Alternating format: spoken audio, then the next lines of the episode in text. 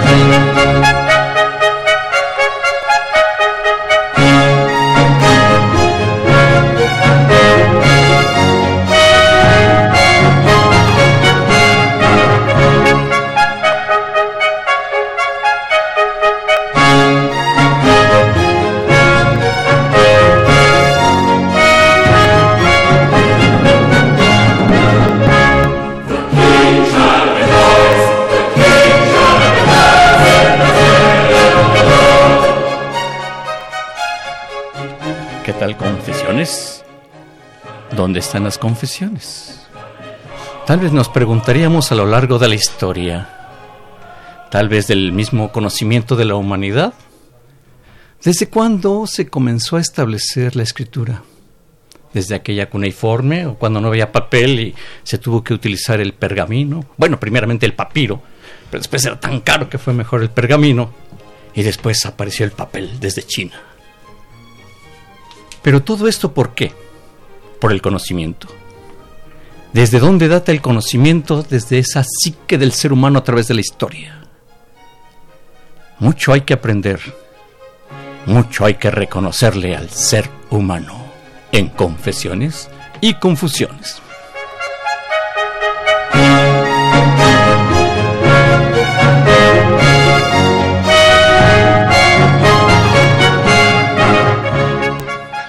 Tal? ¿Cómo les va? Qué gusto saludarles en Confesiones y Confusiones. Soy Guillermo Carballido, con este placer de saludarles, agradecerles la oportunidad de la presencia ahí con ustedes que nos reciban. Pues bien, efectivamente, un tema bastante interesante. En realidad lo es. Tan solo eh, les voy a dar mención de nuestro invitado, el doctor Jaime del Palacio Montiel, que le doy las gracias al doctor Jaime del Palacio Montiel. Buenas tardes. Gracias a ti, Guillermo. Gracias al auditorio. Qué gusto saludarte. Es un placer. El doctor Jaime del Palacio Montiel se formó inicialmente en literatura y lingüística y enseñó literatura mexicana y latinoamericana en los Estados Unidos y en Francia. Pero es también escritor. Ha escrito novelas, cuentos y ensayos. Con su primera novela, Parejas, obtuvo diversos reconocimientos, entre otros el premio Javier Villaurrutia de Escritores para Escritores.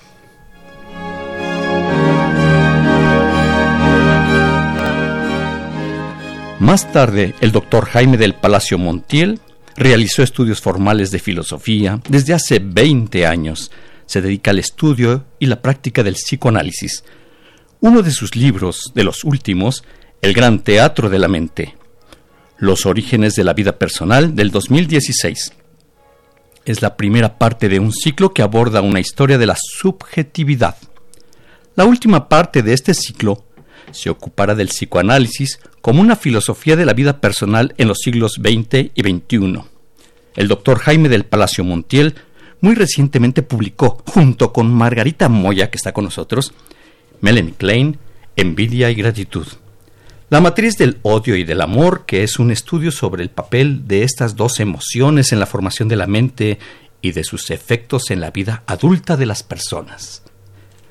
Así, de este tamaño, inicia, a nivel de título, del programa de confesiones y confusiones del día de hoy, filosofía y psicoanálisis, o bien psicoanálisis y filosofía.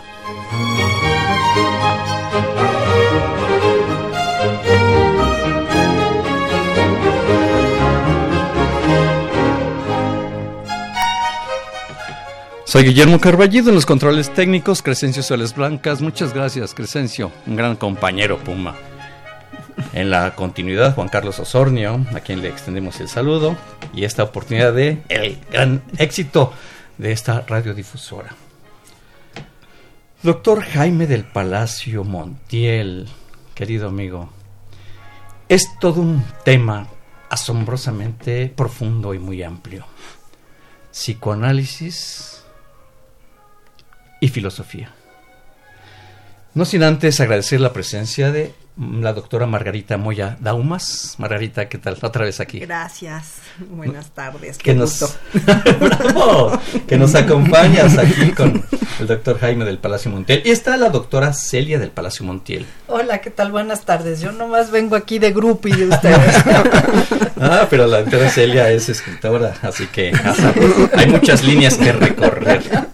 La doctora Margarita Moya Daumas es eh, con doctorado en psicoterapia psicoanalítica. ¿verdad? Así es. Pues bien, entonces cuando yo me atore en el psicoanálisis, por favor, Doctor Jaime del Palacio Montiel, ¿por dónde empezamos en este vasto y amplio campo? Ahora sí que por donde quieras, pero... Bien, perfecto. La filosofía tiene un principio. Así es. ¿Un principio en el tiempo, quieres decir? Así es. Sí. Bueno, yo, me parece que me parece que sería interesante pensar en, las dos filosofías, por así decirlo, o las dos modos de entender la filosofía. Una, la filosofía antigua, nunca se entendió como hoy entendemos la filosofía o como hoy se enseña la filosofía en las escuelas. Es decir, hoy la filosofía ha quedado reducida a una especie de teoría del conocimiento, a la lógica. Eh, la filosofía antigua en realidad es una búsqueda no del conocimiento, sino de la sabiduría. Y la sabiduría es sabiduría para la vida. Eh, de tal modo de, que lo que se trataba no era de desentrañar cómo es que se conoce o cómo es que se piensa, sino cómo se vive, cómo es que se vive, eh, qué sentido tiene la vida. Eh, y justo entre la filosofía antigua, el personaje quizá más eh, significativo o más representativo es Sócrates. Y en algún momento de la, de la apología de Sócrates, cuando Sócrates está defendiéndose porque ha sido acusado de corromper a la juventud por andar por las calles preguntándole a todo el mundo qué era una cosa y qué era la otra, eh, dice algo así como, una vida no analizada no vale la pena de ser vivida. Entonces me parece que eso Obviamente la, idea de, una vida analizada para Sócrates no es, no es una vida psicoanalizada para nosotros, pero no está muy lejos de eso. Eh, la idea de pensar la propia vida, pensar en el sentido de la propia vida, pues es, es, es, tan antigua eso como Sócrates. Y la idea eh, que el psicoanálisis tiene de la vida es esa, pensar la propia vida. Ese es el sentido que tiene el psicoanálisis. Y quizá no otro. A ver, aquí veo un enlace, un link, como modernamente hablan en la juventud. Pensar en la vida, señalas aquí en el psicoanálisis. Y señalabas, hablando de la filosofía, la vida analizada. Valga con los dos verbos, analizar y pensar. Eh, no es sinónimo ni son lo mismo. Y sin embargo estamos en una intersección entre filosofía y psicoanálisis. ¿Podríamos clarificar esto? Así es, sí.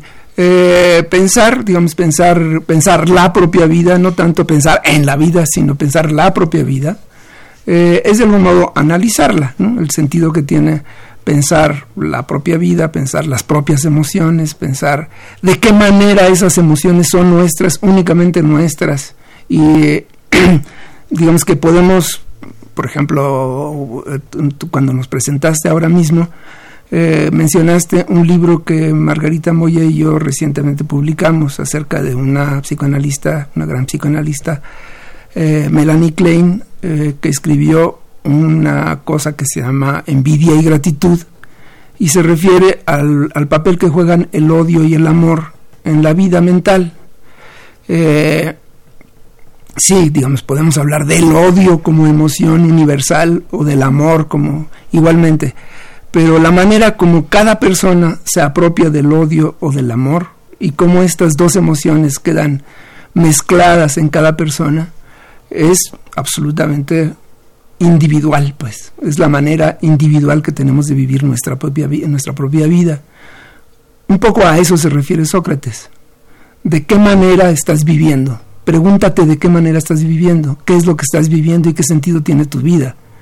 Esa es, es un poco la misma convocatoria que hace el psicoanálisis.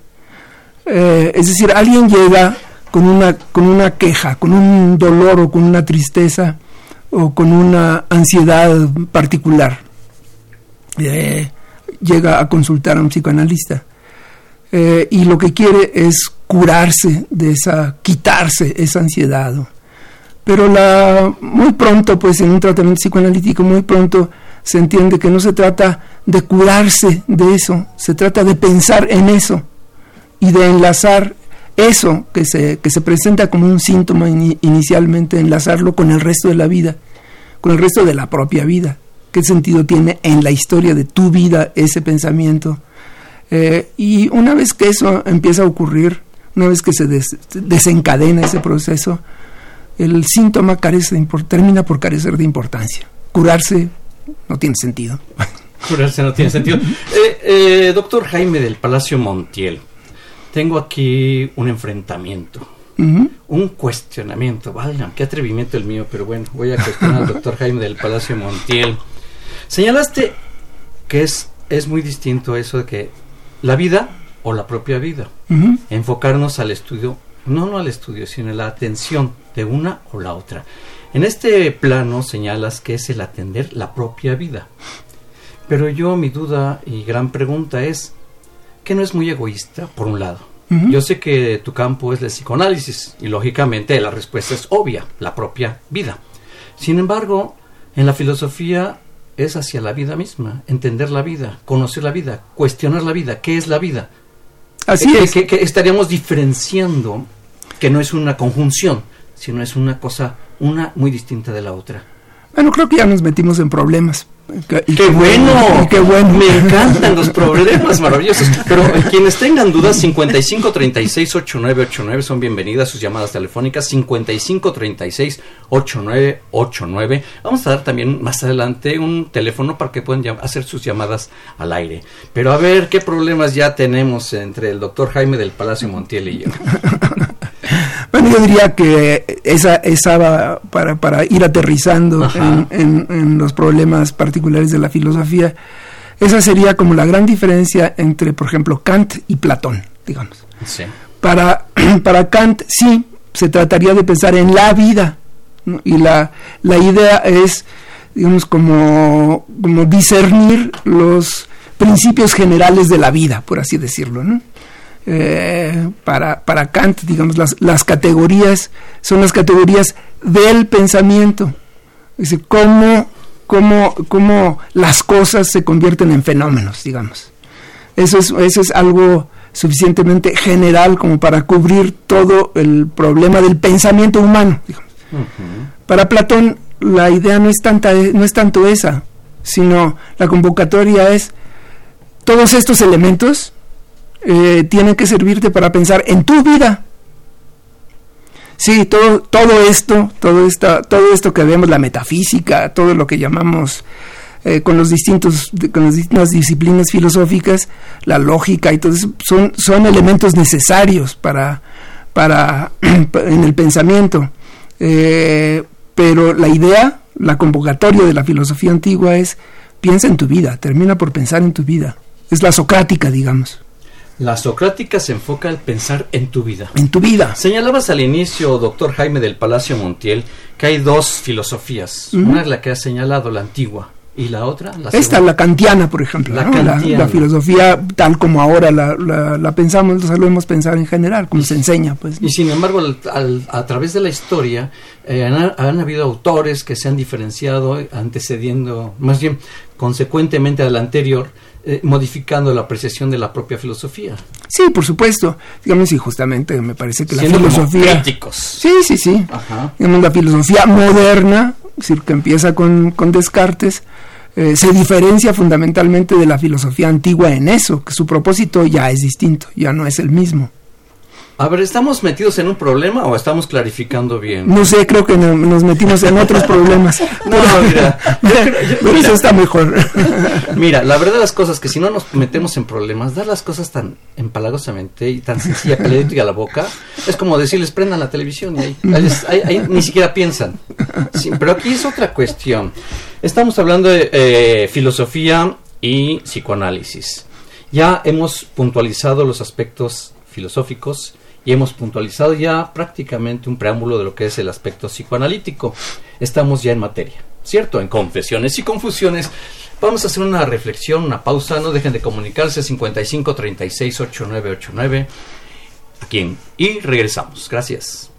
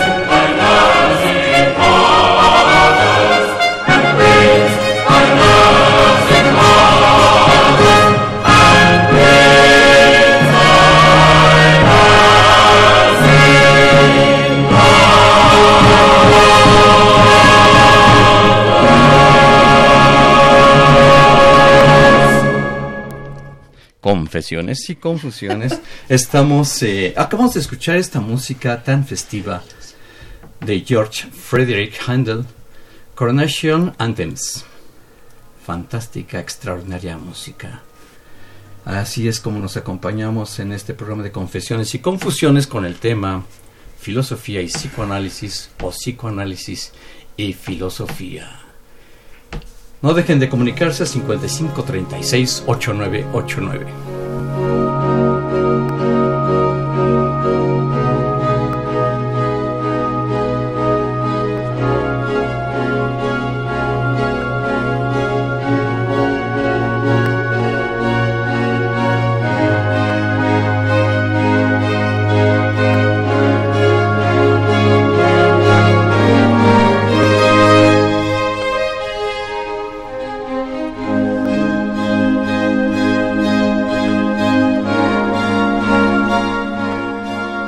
Confesiones y confusiones.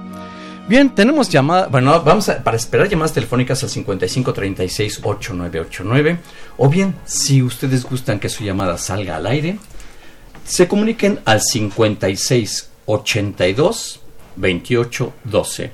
Vuelvo a repetir el número telefónico 5682 2812 para que su llamada salga al aire y alguien se comunicó al 5536 8989.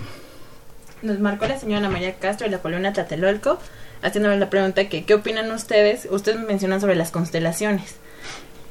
La señora lo malentendió así. Entonces, Sí, Ah, que si ustedes consideran como una terapia o que si era como una tomadura de pelo. Bueno, yo no me parece que sea una, no me parece que sea una tomadura de pelo, aunque por supuesto que se presta mucho a la tomadura del pelo, pero todo se presta a la tomadura del pelo. el psicoanálisis y lo que sea también se presta a tomarle el pelo a la gente.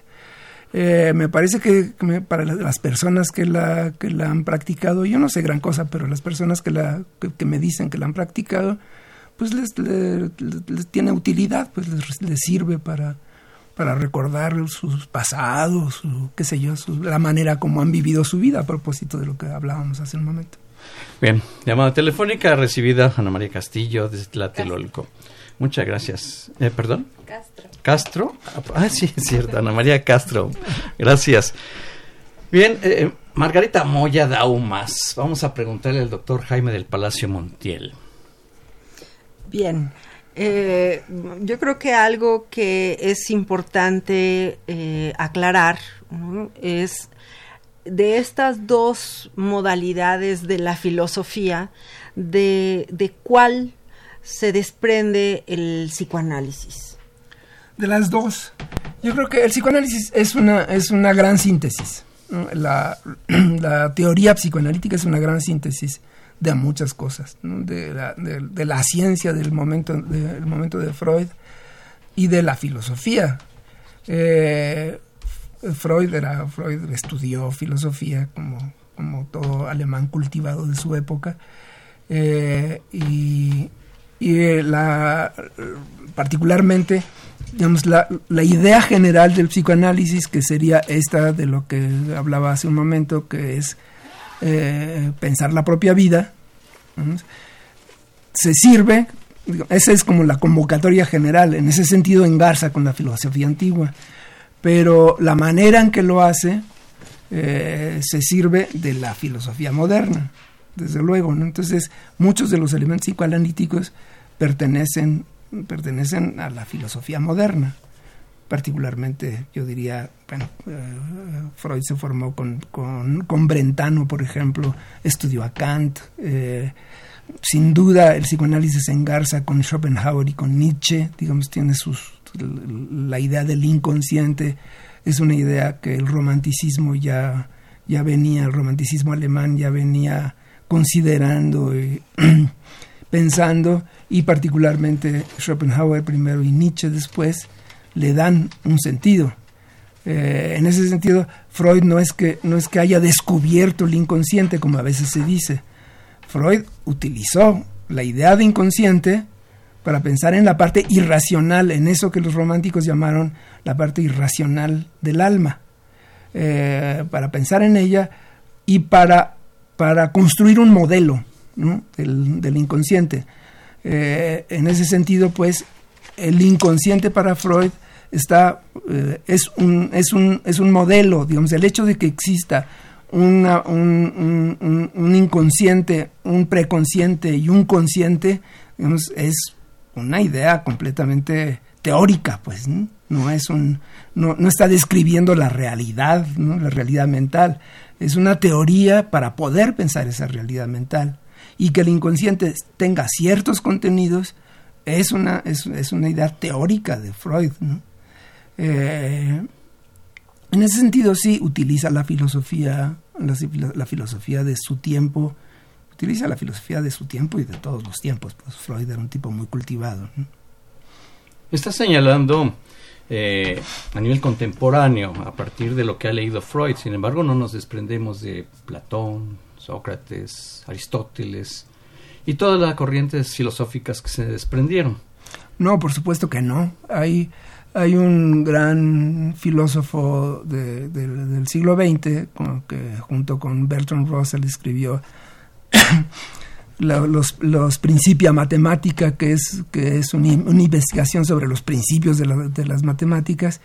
Y Whitehead eh, más tarde eh, escribió varios libros. En, uno de ellos dice que toda la filosofía no son más que notas al pie de página de la obra de Platón, y de algún modo eso es cierto. Es decir, Platón ya lo había pensado prácticamente todo, ¿no? todo, lo, todo el resto de la filosofía. Digo, hay, hay un, por supuesto que no es así, pero hay un sentido en el cual Whitehead tiene razón. Ahora bien, eh, la otra parte es que obviamente el psicoanálisis fue descubierto, inventado o creado por Freud, como se como se quiera, pero los desarrollos psicoanalíticos ya no son Freud.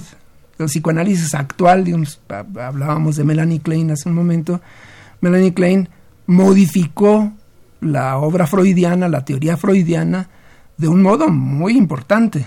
Entonces, eh, lo que siguió a Klein, eh, Lacan por su parte, digamos, todos los desarrollos psicoanalíticos han modificaron de tal modo la teoría freudiana que sigue siendo freudiana y al mismo tiempo ya no es freudiana, digamos, pero eh, todos ellos se sirvieron de la filosofía de tal modo que hay una intricación entre la filosofía y el psicoanálisis siempre en este momento eh, en todo desde que desde que fue inventado hasta la fecha todos los psicoanalistas están como totalmente están con la filosofía no están metidos en la filosofía por favor, Celia.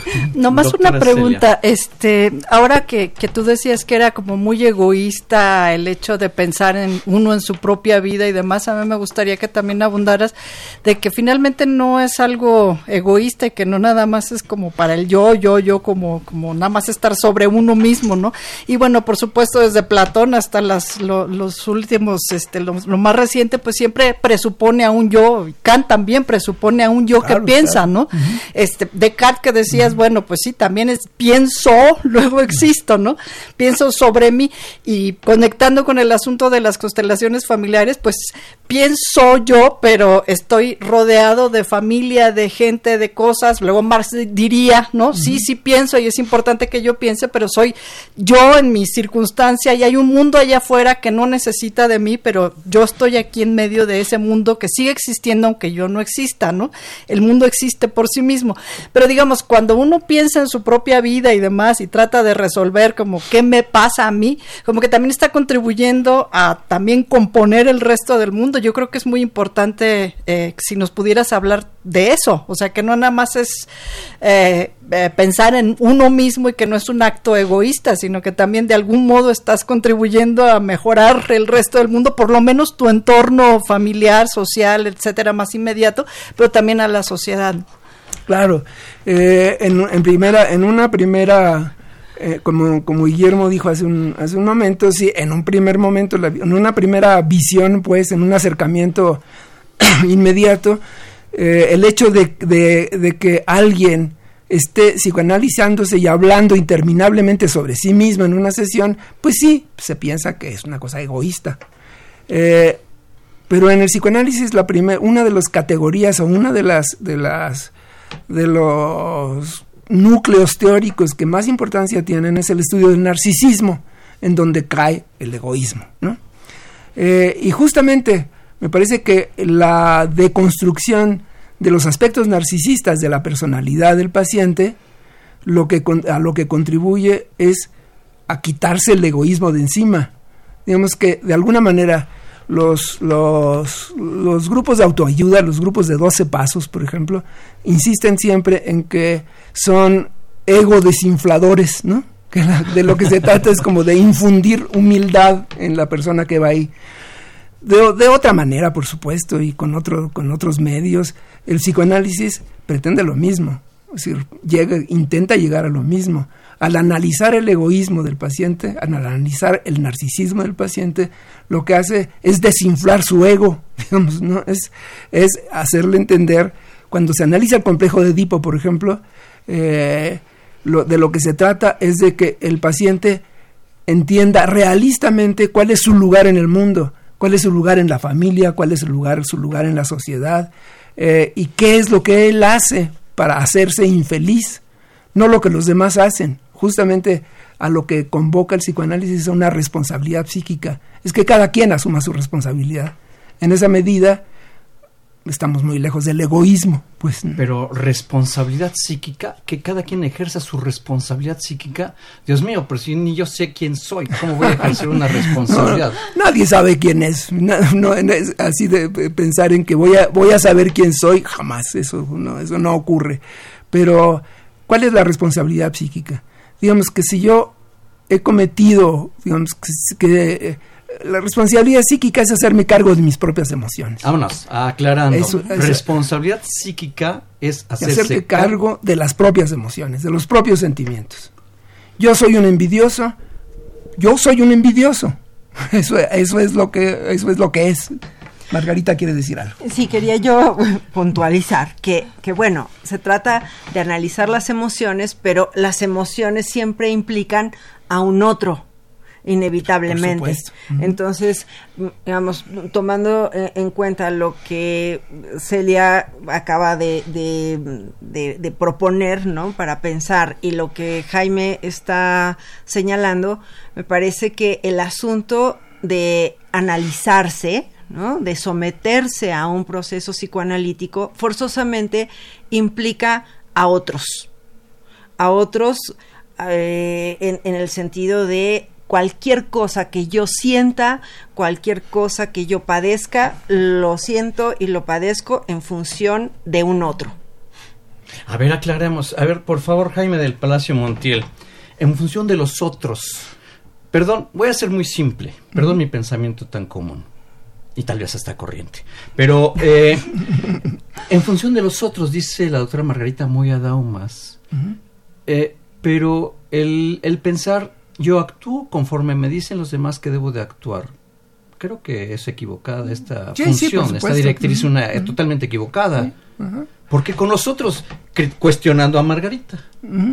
¿Por qué con nosotros? O Porque sea, ¿por qué no? ¿Por qué no soy yo? Ser yo y no por... Perdón, Margarita, no sé si así fue el concepto, pero creo que no, pero ya sí lo tomé. Ok.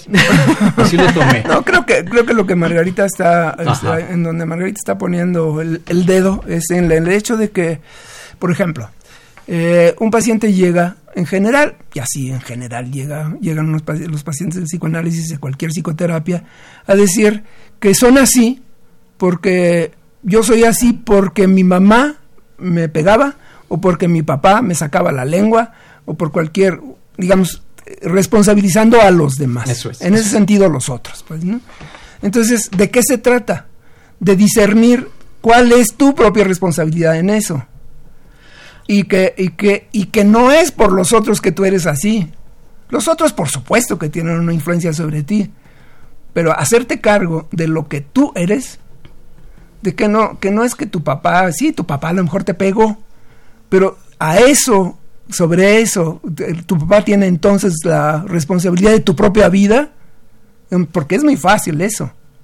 A ver, aclárame. Eh, ok, de acuerdo en, en ese entendido. Mira, yo soy así porque mi papá me hacía así y mi mamá me hacía de este otro modo. Yo no soy más que el producto de estos padres. Corrígeme, por favor, Jaime, de esto mismo que estás señalando. Sí, eso, la queja, Yo muchas veces... re- yo sé que será reiterativo, pero para poder Sí. aterrizar bien el concepto. Me parece muy bien. Digamos que la, la idea es que yo sufro Sí. por lo que los demás me hicieron. Ah, sí, pobrecito yo. Pobre, pobre de mí. En Sí. realidad eso es la, eso es la idea. Ahora bien, no. ¿La realidad cuál es? La, real- la realidad muchas veces es, en primer lugar, digamos, un paciente está en esa, en esa terapia porque sus papás por lo menos lo alimentaron. Por lo menos no está muerto ni está en el psiquiátrico. Eh, tuvo una educación para llegar a una terapia así. Hay que tener una cierta educación.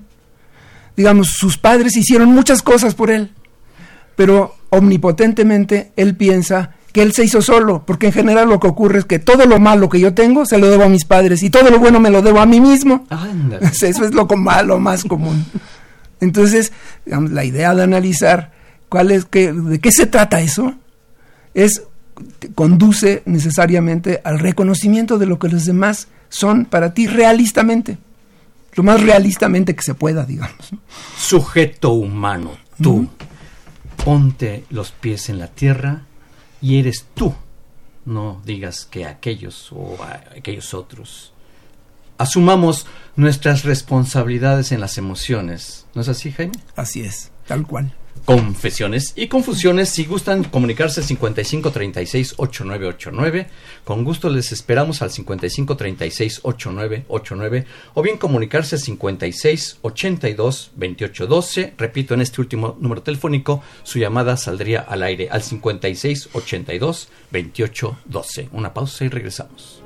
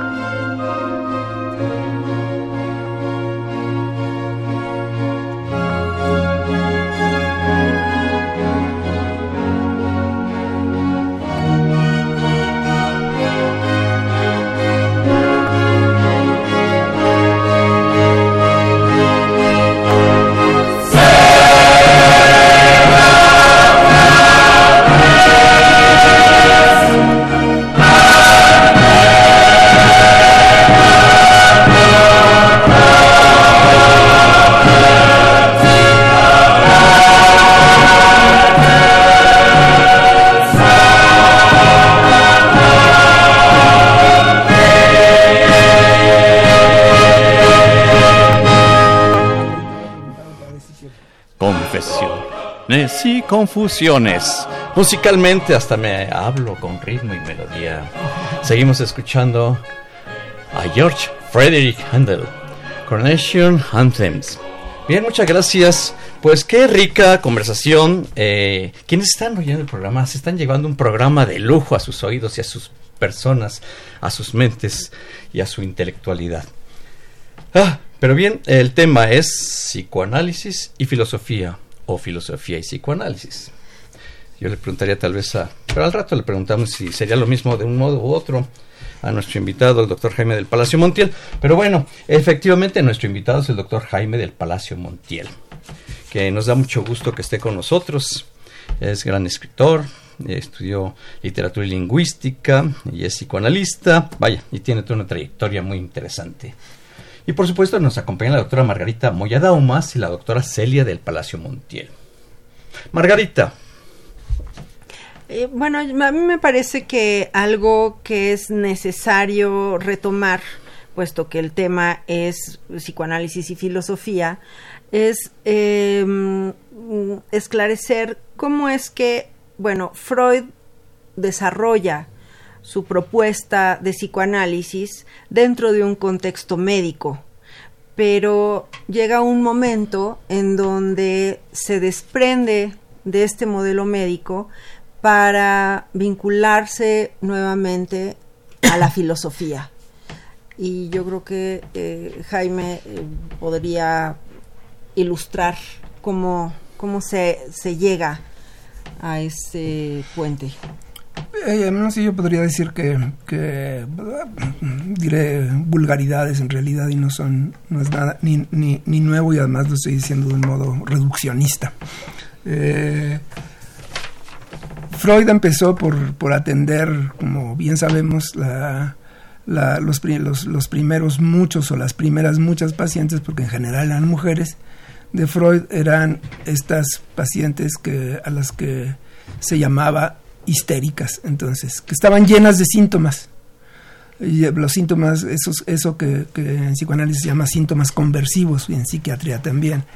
Eh, es decir, que en lugar de, de, sufrir de celos, por ejemplo, entonces se paraliza una, un brazo o, o, hay diarreas o hay incluso hasta alucinaciones eh, entonces la preocupación de Freud era curar, en, la primera preocupación es curar a esas enfermas de esos síntomas. Entonces encontró que vinculando esos síntomas con las verdaderas emociones, digamos, lo que realmente sentía la, la, persona, eh, los síntomas tendían a desaparecer. Eh, pero la cosa se complicó mucho porque empezó a complicarse mucho, porque, porque o los síntomas reaparecían o desaparecían, pero eso empezaba como a carecer de importancia. El problema, el problema, los problemas mayores empezaron a complejizarse porque no se trataba solamente de síntomas, sino por ejemplo de problemas de carácter, como, como alguien era malhumorado, por ejemplo, eh, cómo se comportaba de determinadas maneras totalmente inconvenientes y que lo hacían sufrir. Entonces, el estudio de la, la, persona o de la personalidad se, se, hizo cada vez más complejo en el sentido de que eso no se trataba de síntomas en el, en el estilo médico. El psicoanálisis actualmente conserva alguna idea de la, de la medicina porque al psicoanalista en general, en general le llaman doctor y porque al psicoanalizado en general le llaman paciente pero en realidad, en la actualidad, digamos, podemos decir desde hace mucho tiempo que el psicoanálisis no tiene nada que ver con la medicina. No cura en el sentido médico. Muchas personas llegan en efecto al consultorio de un psicoanalista con síntomas, fundamentalmente relacionados con la angustia, porque la gente se siente muy mal y muy angustiada. Eh, para eso los psiquiatras tienen ansiolíticos, los psicoanalistas no tienen ese, ese tipo, no, no acuden a ese tipo de medicamentos. A veces a veces eh, no les gusta mucho que la gente acuda a esos medicamentos. Pero justamente no se trata de curar síntomas, se trata de analizar la, estructura de, la mente de ese paciente. con la pretensión de que analizando la estructura, y si el paciente se interesa por analizar esa estructura de la mente, los síntomas, en primer lugar, en general desaparecen, eh, y después pierden importancia, porque lo importante es otra cosa, lo importante es justamente la vida, la vida propia, la vida de los demás, eh, y eso cobra, empieza a cobrar sentido de tal modo que un paciente de psicoanálisis pueda durar mucho tiempo en psicoanálisis. ¿Por qué? Porque finalmente no es, no es, no es esas ideas vulgares y absurdas que, que, muchas veces están generalizadas en el sentido de que el paciente depende del psicoanalista. Eh, me parece que, que muchas de las personas que van a esos tratamientos encuentran ese momento como, y ese espacio como un espacio privilegiado porque es el único lugar en donde pueden hablar con toda sinceridad, con toda honestidad, sin ser juzgados, en donde pueden pensar en sus conflictos, en donde pueden, pueden analizar sus sueños y pensar en ellos, donde encuentran sentido a la vida. Y eso me parece que se vuelve mucho más valioso que curarse de un síntoma. Encontrar el sentido a la vida. Eh, doctor Jaime del Palacio Montiel, eh, acabas todos estos últimos segundos o minutos, eh, has estado señalando, enmarcando lo que comprende el psicoanálisis. Eh, atendiendo que el tema es filosofía y psicoanálisis, ¿dónde queda la filosofía en todo este rollo? Bueno, la, en realidad dije encontrar el sentido de la vida, pero eso, eso suena eso, es, eso suena absurdo. No es encontrar el sentido de la vida porque la vida no tiene sentido. Ah. Más, bien es, más, bien, es construir el sentido de la vida. Ah, caramba. Construir, el, sentido, de el sentido de tu vida, pues. ¿Qué sentido tiene tu vida? ¿Qué sentido le vas a dar a tu vida? ¿En ¿De qué manera construyes o destruyes el sentido de tu vida? Eso es filosofía. Eso es filosofía, hablaba, te hablaba al principio de la, de la diferencia entre la filosofía antigua y la filosofía moderna. Eso, eso, eso sería la vocación fundamental de la filosofía antigua, que es, en última instancia, la filosofía antigua, se, se, se, lo que se preguntaba es cómo encontrar, cómo construir una vida que valga la pena. Wow. Podríamos atender acudir a esos autores de la antigüedad griega o autores de la modernidad y no casarnos, pero sí eh, vincularnos en sus teorías, en sus análisis, en sus disertaciones, en sus estudios, en sus doctrinas, para en resumidas cuentas.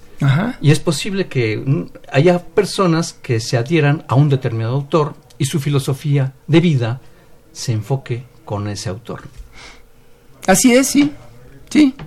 Sí, me parece que sobre todo en las, en las cuestiones éticas, digamos, porque en, otra, en otras muchas cuestiones, por ejemplo, la filosofía antigua no, no, tiene, mucha, no tiene mucha vigencia en la actualidad, pero particularmente en, en cuestiones como la ética, eh, sí, digamos, uno puede sostener vivir dentro de la ética aristotélica hoy en día, o la ética de Spinoza hoy en día, eh, digamos que, la, que toda la historia de la filosofía, pues todas las distintas filosofías de la historia, eh, tienen, tienen, tienen su validez en este momento. La filosofía actual, digamos, toda filosofía, eh, incluso la filosofía tan abstrusa como puede ser la filosofía analítica o Wittgenstein, son como el resultado de las filosofías anteriores. En general, un gran filósofo, es un gran historiador de la filosofía. Entonces, eh, por eso todo, todas las ideas filosóficas finalmente terminan en el presente, en todo, en todo presente. Ocurre otro tanto con el psicoanálisis, con la propia historia del psicoanálisis. Digamos, Freud sigue siendo válido porque las ideas freudianas siguen siendo válidas. No, no, no, no, no, no, no se trata, digamos, no, es como la física en la cual eh, pues nadie puede sostener la idea, la idea del universo que tenía Ptolomeo, ¿no?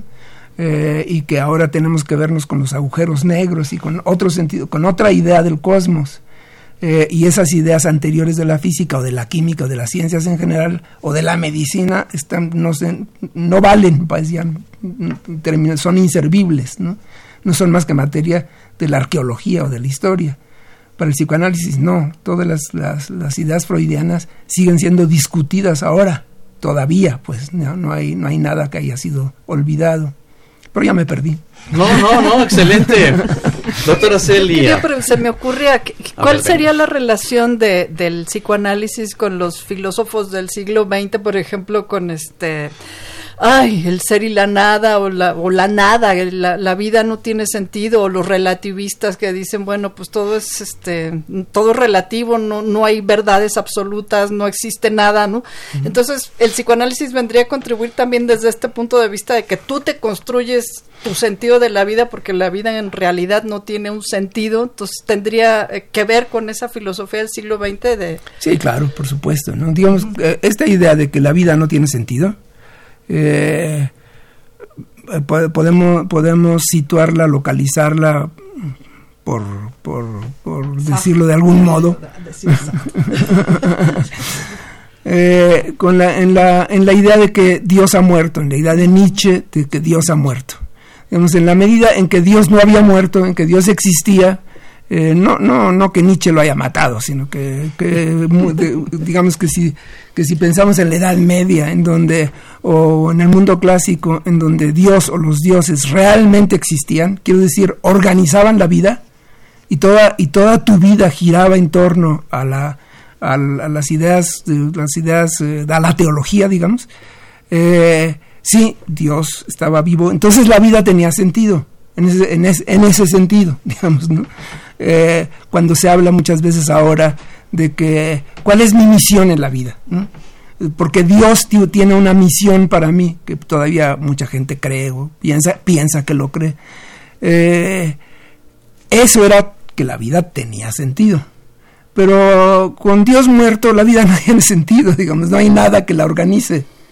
No somos más que nosotros quienes la organizamos. ¿Eso lo puntualizarías? ¿Que nosotros somos los que la organizamos? Sí, claro, digamos, claro, sí, sí, sí. Eso es, eso es, eso es a lo que llamamos humanismo, ¿no? humanismo. que todo está centrado en el ser humano. Pues, oye, pero aquí mi compadre se está desmayando el hecho de que pues, yo creo en Dios y esa es mi vida. Como que eh, eh, no, no, no, concuerda mucho con lo que acabas de decir. Sí, no, por supuesto que no concuerda nada. Pero, pero, y podríamos discutir con esa persona toda, todo el resto de nuestra vida y no convencernos ninguno de los dos. Eso es lo interesante de la vida, y descubrir la vida misma y descubrirse a sí mismo y construir, como señalaban hace, hace un momento, construirnos a nosotros mismos en, este, en este constructo de vida. Estamos en confesiones y confusiones ¿Qué son confesiones o son confusiones? bueno, en el tema psicoanálisis y filosofía. Es un gusto de verdad tenerles a ustedes, doctor Jaime del Palacio Montiel, doctora Margarita Moya Daumas, todavía no acaba el programa, doctora Celia del Palacio Montiel. Antes de ir a una pausa, doctora Celia del Palacio, ¿qué estudiaste? yo estudié letras y eh, en licenciatura una maestría en sociología con terminal en comunicación y el doctorado en historia en la UAM. Excelente. Digo en la UNAM, ay Dios, la UAM. mal. la Si la UAM está en huelga. van a matar. Estamos en confusiones y confusiones. Una pausa y regresamos.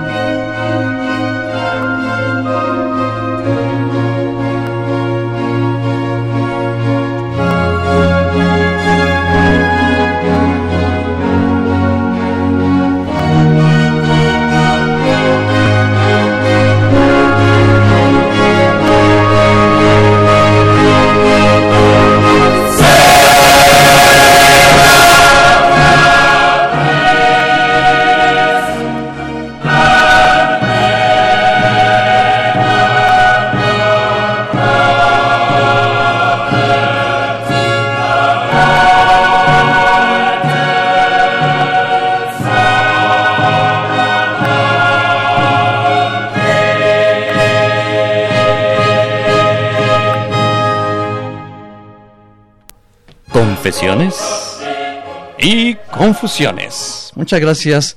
Qué programa de lujo. Un programa, les puedo asegurar, para hacernos pensar. Es cuando mejor vale la pena un programa. Como en este caso con la presencia del doctor Jaime del Palacio Montiel, la doctora Margarita Moya Daumas y la doctora Celia del Palacio Montiel. Margarita.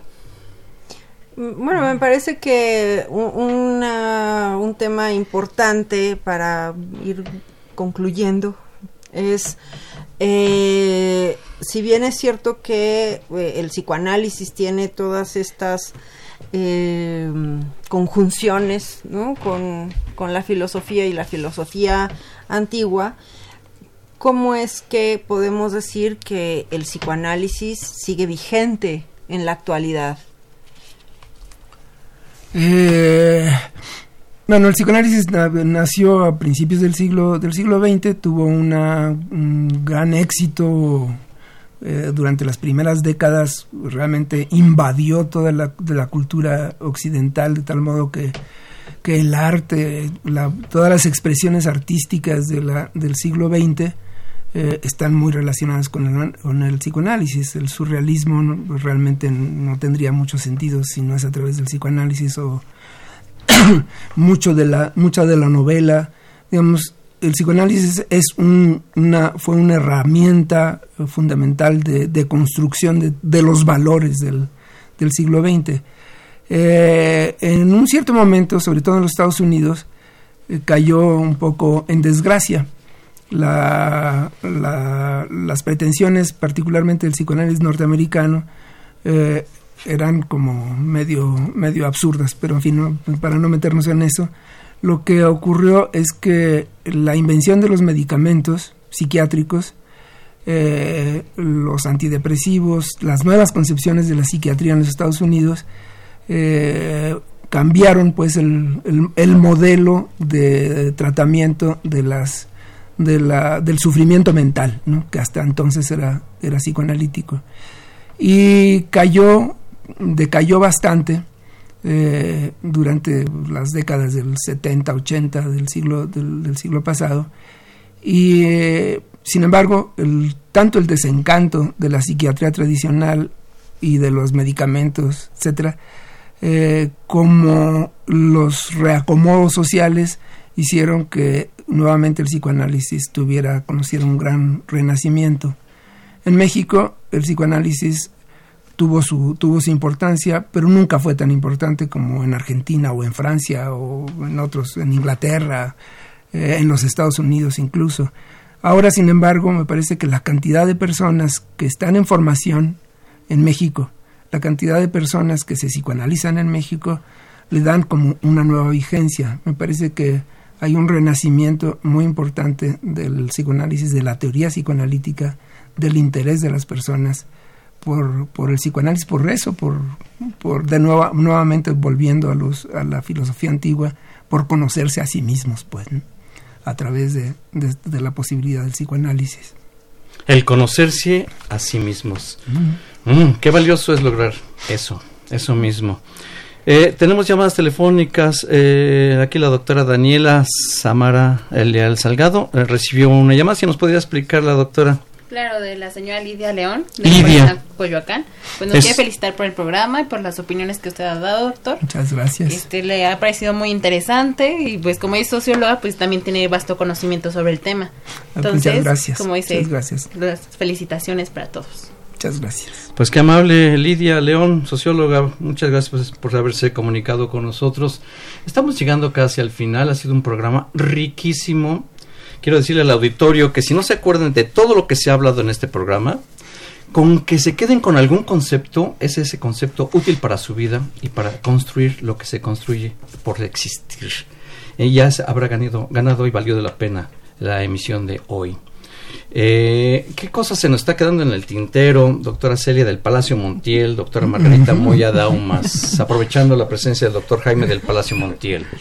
No, bueno, nada más decir que a veces los procesos psicoanalíticos pueden ser muy largos y que en esta sociedad donde vivimos en realidad todo es tan rápido y queremos como curaciones inmediatas y todo muy rápido, pues han surgido también estas otras terapias que no son que serias ni nada o el, eh, los medicamentos que eso pues eh, en un momento dado te quitan el, el síntoma pues, ¿no? Pero que vale la pena a lo mejor acercarse a un proceso como este de conocerse a sí mismo, etcétera, a través del psicoanálisis y que no es eh, necesariamente una, otra vez esta cosa como egoísta nada más para mí y es una manera de recuperar la gratitud para que hablen ustedes sobre la gratitud y la envidia.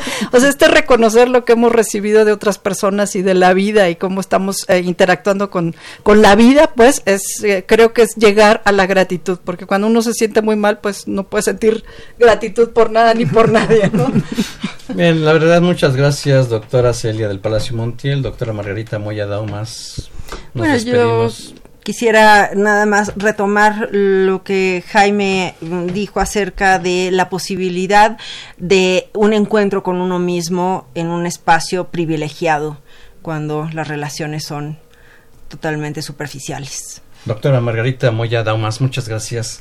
Doctor Jaime del Palacio Montiel, agradecer mucho tu valiosa presencia. Guillermo, muchas gracias. A confesiones y confusiones. Efectivamente. Nos hemos confesado y nos hemos confundido. Afortunadamente. no sin, lo que querías. No sin aclarar el concepto médico, que es muy importante. Eh, los medicamentos son fundamentales para existir y para asistir a una buena terapia psicoanalítica aquella persona que tiene depresión, si no tiene sus antidepresivos, la verdad va a perder su tiempo en el psicoanálisis. Hay que ubicarnos para podernos precisar con atención y poder reflexionar adecuadamente en esta conducta del ser humano. Agradecerle la presencia a la doctora Daniela Samara eh, Leal Salgado, muchas gracias. Gracias, Daniela. En los controles técnicos, Crescencio Suárez Blancas, muchísimas gracias. Soy Guillermo Carballido, invitándoles para el próximo programa de Confesiones y Confusiones, como todos los sábados a las 5 de la tarde. Muchas gracias y hasta entonces.